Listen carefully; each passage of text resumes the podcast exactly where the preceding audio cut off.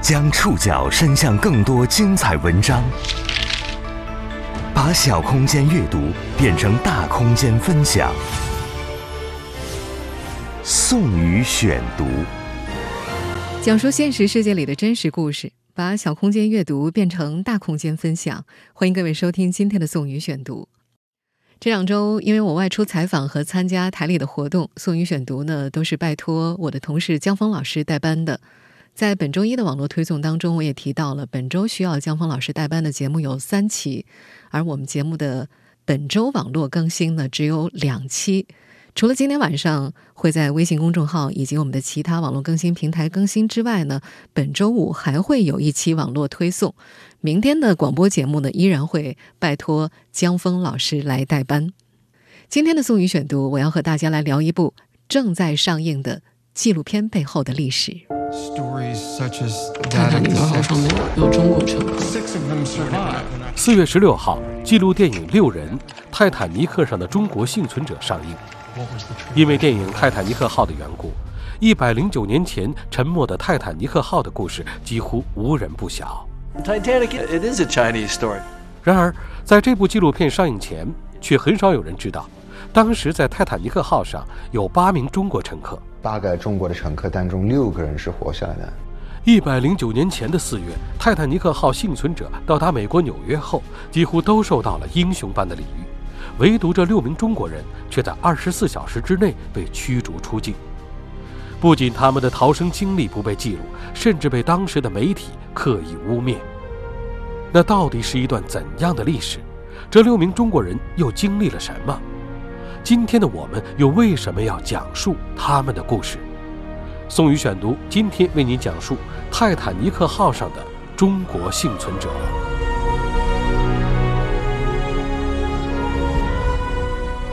四月十六号，由詹姆斯·卡梅隆监制、罗菲执导、施万克讲述的纪录片《六人：泰坦尼克号上的中国幸存者》在内地公映。There were eight Chinese passengers on Titanic. Six of them survived. 虽然预告片里有卡梅隆导演的大力推荐，但是这部片子上映五天只取得了两百六十四万元的票房。相比国内如今动辄几天破亿的票房数据来看，这个数字实在有些不够看。不过和低迷的票房形成鲜明对比的是，这部纪录电影在各款电影类 App 上的评分都在八分以上。而豆瓣评分呢，也一直稳定在八点五分左右。很多看过的观众都说被震撼、被感动了。一百零九年前的一九一二年四月十四号二十三点四十分左右，当时最豪华的游轮，号称永不沉没的泰坦尼克号，在北大西洋撞上冰山。两千两百二十四名船员和乘客当中，仅有七百零五人幸存。一千五百一十四名乘客葬身于冰冷的大西洋深处。这段悲剧历史，自从一九九八年被导演詹姆斯·卡梅隆搬上大荧幕之后，全球几乎每个角落的人都对泰坦尼克号沉没的故事有所耳闻。而很多看过这部电影的人，都为电影接近尾声时女主角 Rose 获救的那个片段流下了眼泪。漆黑冰冷的海水之中，一条巨轮已经沉入水里。巨轮四周漂浮着船只的残骸和人的尸体。一艘救生艇驶过来，船员把手电的灯光打过去。Jack，听到呼救声，早已精疲力竭的女主角忙不迭呼唤趴着木板残片边缘的男主角的名字。Jack，there's a boat。Jack。可男主角已经完全冻僵，停止了呼吸。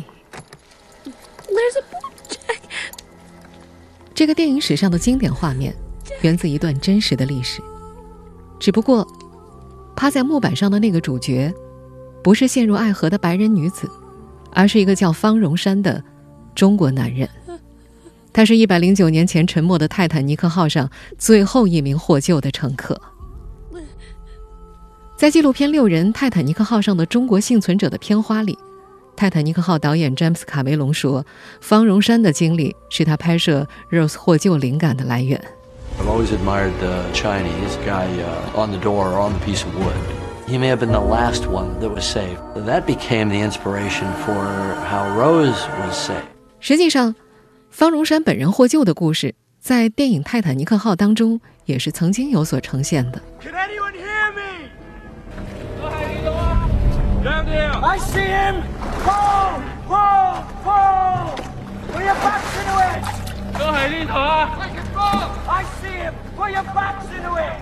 在最初的影片里，泰坦尼克号沉没四五个小时之后，终于前来驰援的卡帕西亚号的船员们，在发现女主角之前，还发现了一位趴在门板上、留着辫子、说着粤语的中国男人。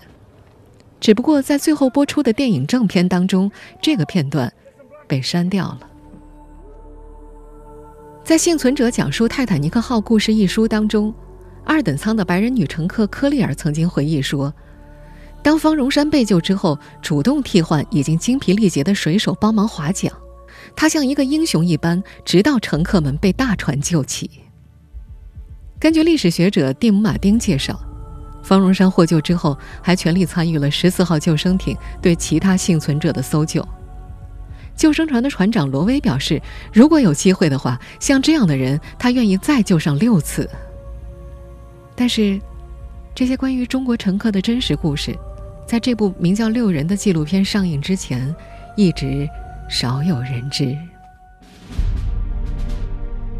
和全球其他观众一样，中国观众对于泰坦尼克号悲剧的认知大多源自詹姆斯·卡梅隆的那部同名电影。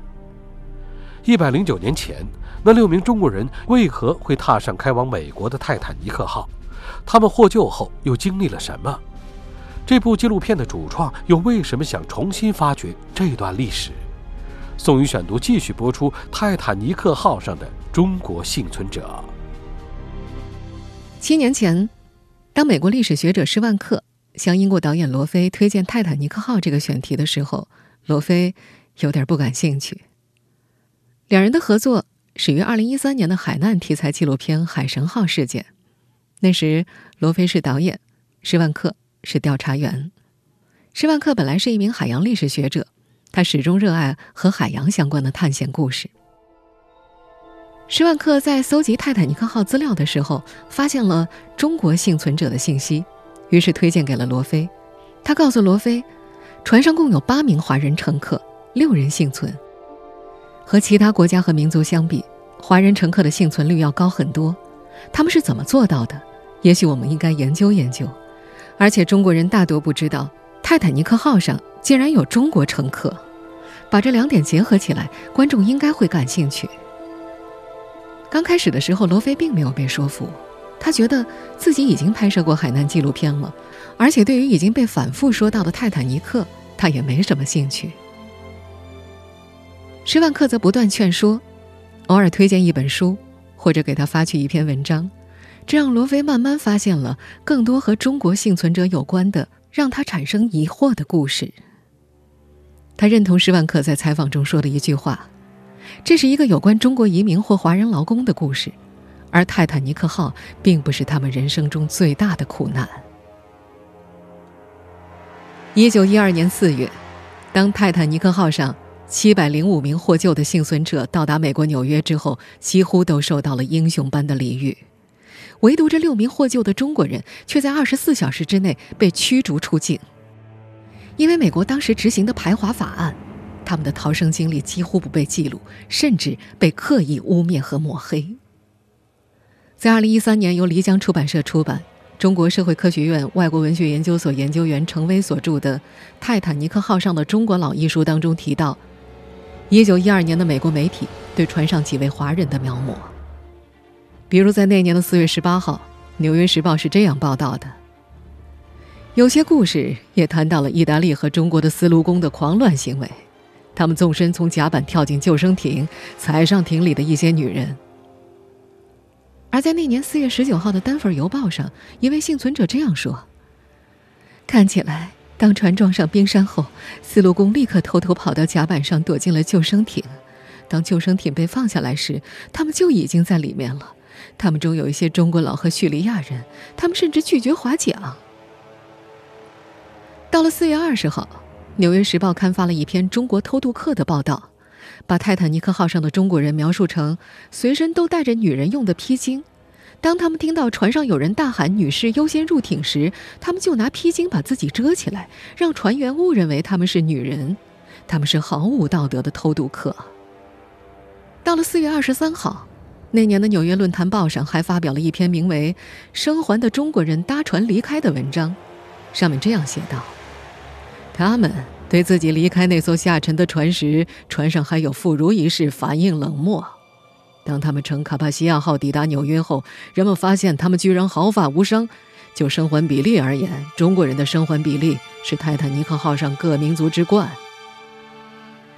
这些当时美国媒体的报道拼凑成了一幅刻板模糊的华裔移民的形象：冷漠、装女人、躲在甲板底下、司炉工、苦力。这些名词的背后到底是怎样一群人？他们又过着怎样的生活？这些问题引发了罗非的好奇心，他终于决定开拍这个故事。两位老搭档。再加上二十位调查员，历经六年搜寻，踏足全球二十多个国家和城市，与上百位联系人进行访谈，最终以一种悬疑的叙事手法将整个过程记录下来。最后呈现的纪录片《六人》不只是关于那场海难的故事，更是关于华人移民的故事。它像是一部一百多年前中国人在乱世中出走，在未知的大陆上求生存的史诗。也是当时的中国由封闭走向开放，逐渐融入现代世界的缩影。尤其在当下的这个时代，美国种族主义和反移民政策抬头的大背景之下，我们来回顾这段一百零九年前的华人移民群体的普遍经历，更加能找到一些发人深省的意义。在纪录片《六人》中，琢磨最多的一位中国幸存者叫方荣山。他也是给詹姆斯·卡梅隆带来经典电影桥段灵感的那一位。对于一百多年后的纪录片创作团队来说，要还原那段历史并不容易。宋宇选读继续播出《泰坦尼克号上的中国幸存者》。在这个四月接受中国媒体采访的时候，纪录片的主创罗非和施万克不约而同的提到，好像是方荣山。在指引着他们一样。六年前，在浩如烟海的档案和后来人的模糊记忆当中，他们寻找着方荣山的真面目，勉强拼凑起一些生命的片段。施万克说：“调研最开始的时候，线索实在是太少了。要查询一百多年前留下的档案记载，要找到一百多年前那些人的家族以及后代亲友，并不容易。”方荣山的线索来之不易，却是这六个人当中最为完整的一条。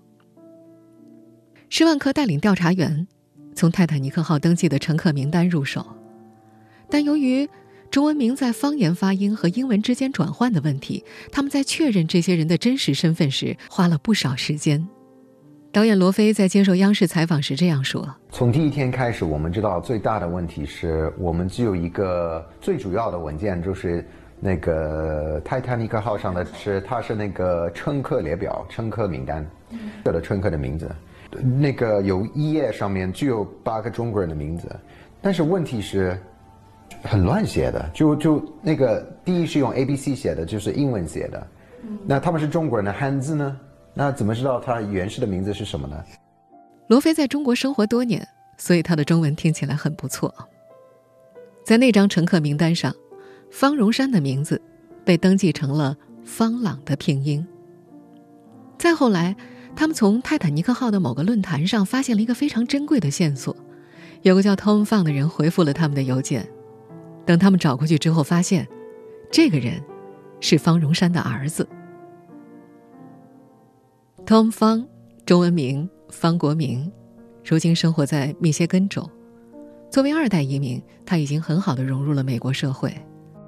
不过，方国明并不了解自己父亲早年的经历，他和父亲的关系并不是很亲密，父母离婚多年，他不会说中文，也看不懂中文。在方国明的印象里，自己的父亲虽然只是一个底层务工者，但总是穿着的非常体面，就算不是出席特别重要的场合，只是见见孩子和亲戚们，他也爱穿西服。他记得父亲平时不爱说话，唯独有几次很骄傲地向同乡介绍儿子的时候，话才稍微多一些。方荣山从来没有对儿子讲述过自己在泰坦尼克号上的经历。方国明是父亲去世之后，才从父亲的堂哥那儿得知自己的父亲是泰坦尼克号上的幸存者。这多少令方国明感到有些难过。他不了解自己的父亲，而且父亲也从来没有打算把发生在自己身上最重要的经历告诉亲生儿子。为什么会这样呢？在参与纪录片拍摄的美国历史学者施万克看来，方荣山不跟自己的妻儿谈及泰坦尼克号的经历，一方面是因为年龄隔阂，另一方面也可能是因为他的生活经历让他习惯了不说。六名泰坦尼克号幸存者当中，只有方荣山一人辗转回到了美国。他在美国生活了三十多年，才成为正式公民。三十多年时间里，他一直以灰色身份居住在美国。他的婚姻也并不顺利。方国明是他和第二任妻子生的，两人结婚时，方荣山已经六十多岁了，而妻子才刚刚二十出头。两人是经人介绍相识的，妻子嫁给他的时候刚到美国不久。一直到去世之前，方荣山都不断的给自己远在大洋彼岸、广东滨海小城台山的亲戚寄信寄钱，在那里，他没有秘密。六名泰坦尼克号的幸存者当中，除了方荣山以外，还有三名幸存者也来自广东台山。为了发掘这些幸存者的故事，纪录片摄制团队几次前往台山。实际上。在和方荣山在台山的家人碰面之前，罗非和施万克都不敢百分之百确定，方荣山和泰坦尼克号乘客名单上的那个方朗就是同一个人。但当时一位还健在的方荣山的后辈亲戚，忽然在毫无征兆的情况之下背诵起方荣山在信中曾写过的一首诗时，罗非和施万克都惊呆了。方荣山的一个止损，就是突然说一说出来，他小时候看过的一首诗。他说是方龙山发过来的，寄过来的一封信里面的，他自己写的。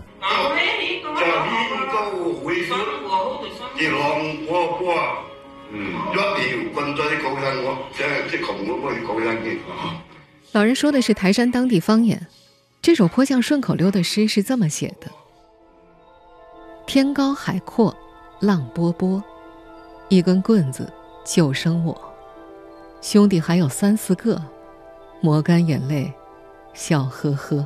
真的，我一听到他说这一首诗，我觉得全都是鸡皮疙瘩。然后他那个诗里面的内容，就是讲到方方荣山的一些真的发生过的事情，跟浮在水上面的，在一块木板上面的被救了，他几个兄弟都在啊什么的，都提到了。听到这几句的时候，罗非他们终于能够印证，方朗就是方荣山。直到今天，施万克都觉得那一刻非常的奇妙，就像真的是方荣山在抓着他们的手，让他们过去一样。而方荣山他们出现在泰坦尼克号上，和当时的世界形势有很大关联。一九一二年，也就是泰坦尼克号诞生的那一年，正是欧美劳工运动的小高潮，而在那一年，中国也已经被卷入了世界体系，清政府的统治全方位失败。各地革命和运动风起云涌，中国的经济和社会经历着前所未有的巨变，战争越来越频繁，许多人为了求生不得不出国打工，而方荣山就是出国打工潮当中的普通一员。就在那年二月底，英国煤矿工人开始罢工，持续了三十七天，一直到泰坦尼克号启程的前几天，罢工才结束。这次罢工。造成各路航线上劳动力短缺，八位中国籍丝路工被英国公司临时调往南美，他们就此踏上泰坦尼克号，成为这艘轮船上的三等舱合法乘客。那时年轻的方荣山一直想做一名成功的商人，可那时整个西方社会对华人的歧视，让他只能干最低级的公主。当年的海难发生后。因为中国籍乘客较高的幸存比例，西方媒体的报道开始一边倒地认为这些中国幸存者用了不光彩的手段逃生。当时传播最广泛的说法是，中国人假扮女人逃进救生船，藏在了椅子下方，并挤占了女人和孩子的逃生舱位。纪录片导演罗飞查阅资料之后认为，这很可能是一种误会。那时的中国男人留辫子，会让人误以为假扮成女人。此外，也有资料显示，泰坦尼克号的 C 号救生艇并没有坐满，也不存在抢占女人与孩子位置的情况。藏在椅子下方也被验证是根本不可行的。事实上，这些中国人是和其他一些男性乘客一起在顶层甲板等待妇女和儿童先乘救生艇离开之后，才登上最后一艘有座位的救生船。研究泰坦尼克号历史的学者蒂姆·马丁也曾表示，没有任何证据表明华人幸存者乔装躲藏等传言真实发生过，那些传言都是媒体和公众。在事后编造故事，而那六名不通英文的中国幸存者们，自然无法在被西方媒体污蔑时替自己说话。更何况，当时美国的排华运动正烈，他们很快被驱逐出境，而中国人害怕枪打出头鸟的观念，也导致他们希望隐藏这段历史。这六名幸存者当中，只有方荣山一个人设法返回了美国，成了一名商人。其他几位幸存者。一位叫亚玲的被遣送到了上海或香港，下落不明；严喜一直在海上当船员，最后去了印度，下落不明；钟杰在随后的航行中染上肺病，不久在英国病逝；胡忠因为同音的名字实在太多了，到目前为止仍然没有确认他的身份。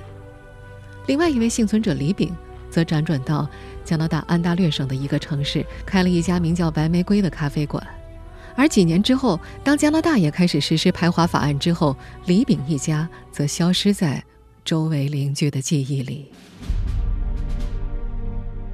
寻找泰坦尼克号中国幸存者的过程充满波折，而这一切和一百多年前曾在西方多个国家或公开或暗地实施的排华法案有很大关联。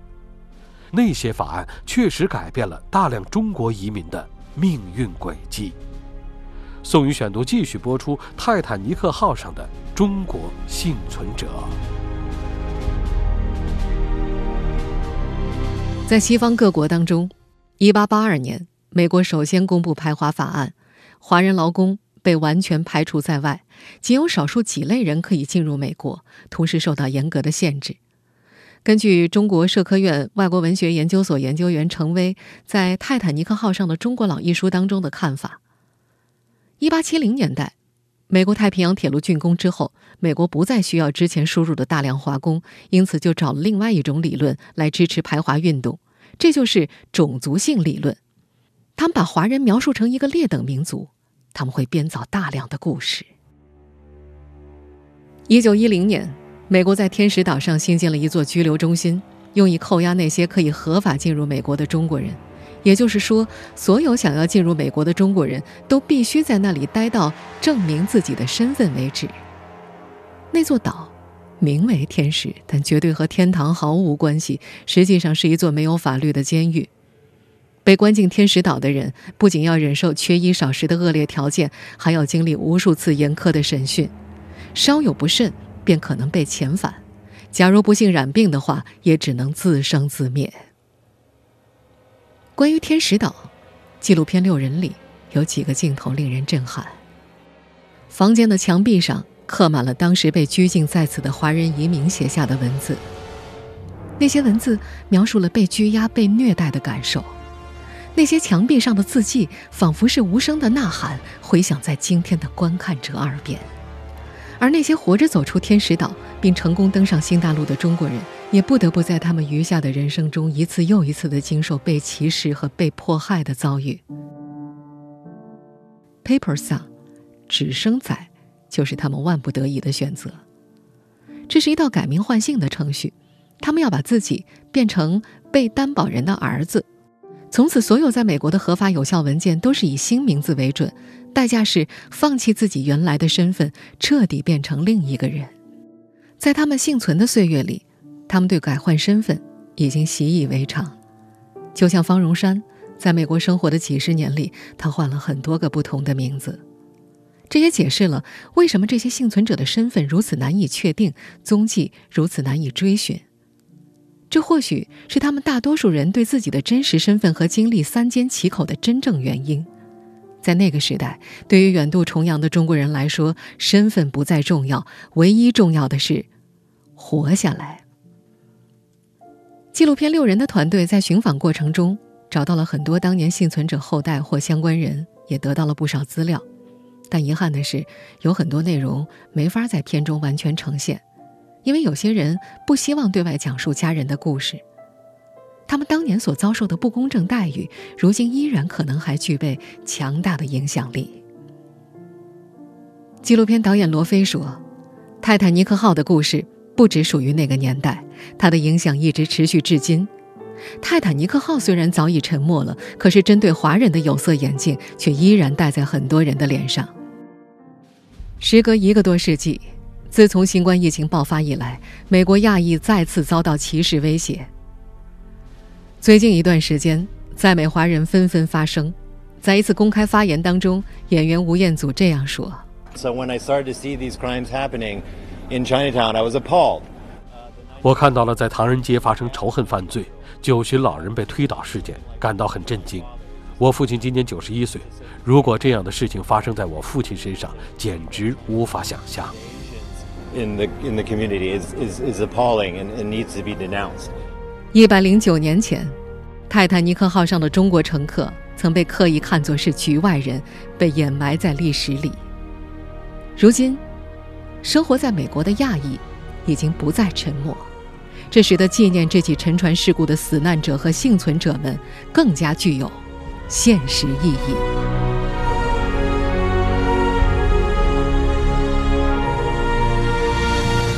我是宋宇，感谢各位的收听。